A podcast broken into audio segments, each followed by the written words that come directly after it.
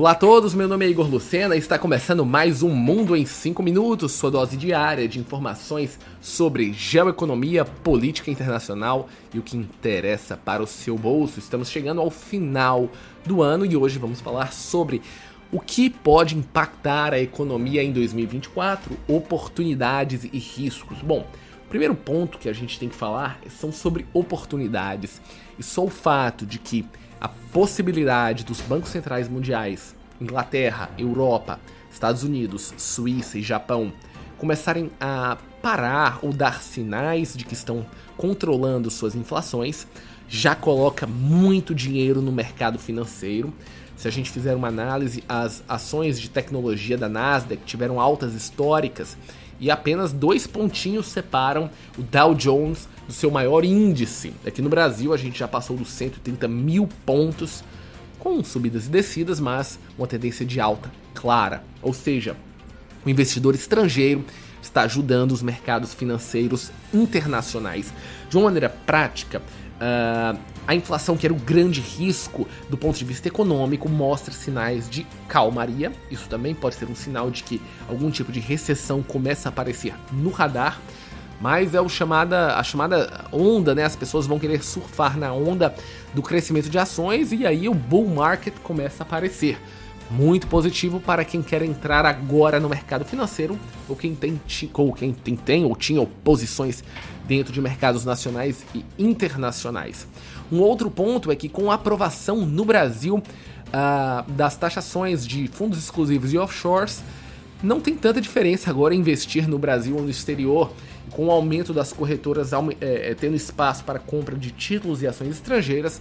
A minha visão clara é de que investimentos em grandes empresas techs e outras empresas no exterior agora ficam uma excelente oportunidade até para o pequeno e médio investidor que pode comprar pedaços de ações e também uh, certificados de depósitos e bonds nos Estados Unidos e na Europa. Riscos, agora o que, que a gente tem de riscos? A guerra no Oriente Médio continua, ou seja, a possibilidade de países produtores de petróleo entrarem dentro do conflito continua real. Uh, isso significa uh, que o, o, o, os mercados ainda vão ter medo de uma explosão no Oriente Médio que possa impactar a inflação e aí a gente ter problemas de novo nas taxas de juros. Lembrando que, falando em taxa de juros, a taxa Selic, uh, que teve mais uma queda no Brasil, ainda não chegou em uh, um, um, dígito. A expectativa é que talvez no final de 2024 a gente fique algo em torno de 9,5%, ainda não é uma certeza.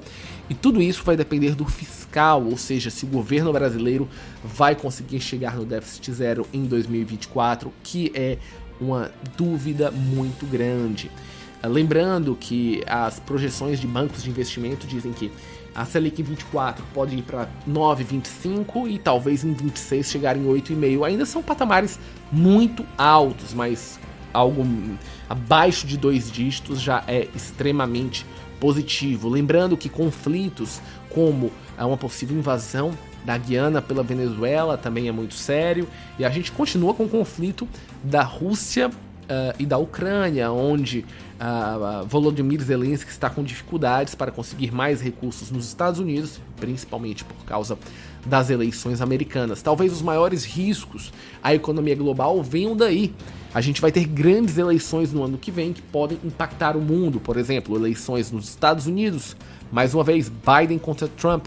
Vamos ter no México a saída de López Obrador e no Uruguai, isso mesmo, América Latina com duas eleições muito importantes. Na Europa, vamos ter Portugal, uma eleição que ninguém esperava com a queda de Antônio Costa. Eleição do Parlamento Europeu, super importante, talvez com um viés muito mais à direita. E essas eleições, de fato, são Uh, definidoras do ponto de vista de políticas econômicas, mas hum, de uma maneira prática, conflitos vão continuar, investimentos em tecnologia vão continuar e claro, a gente vai ter que prestar atenção se essa tendência de queda de taxa de juros é suficiente ou são suficientes para uh, manter os bancos centrais em calmaria e, obviamente, melhora nos mercados financeiros. E claro, melhora dos mercados financeiros significam mais investimentos em produção real, mais empregos e mais crescimento econômico.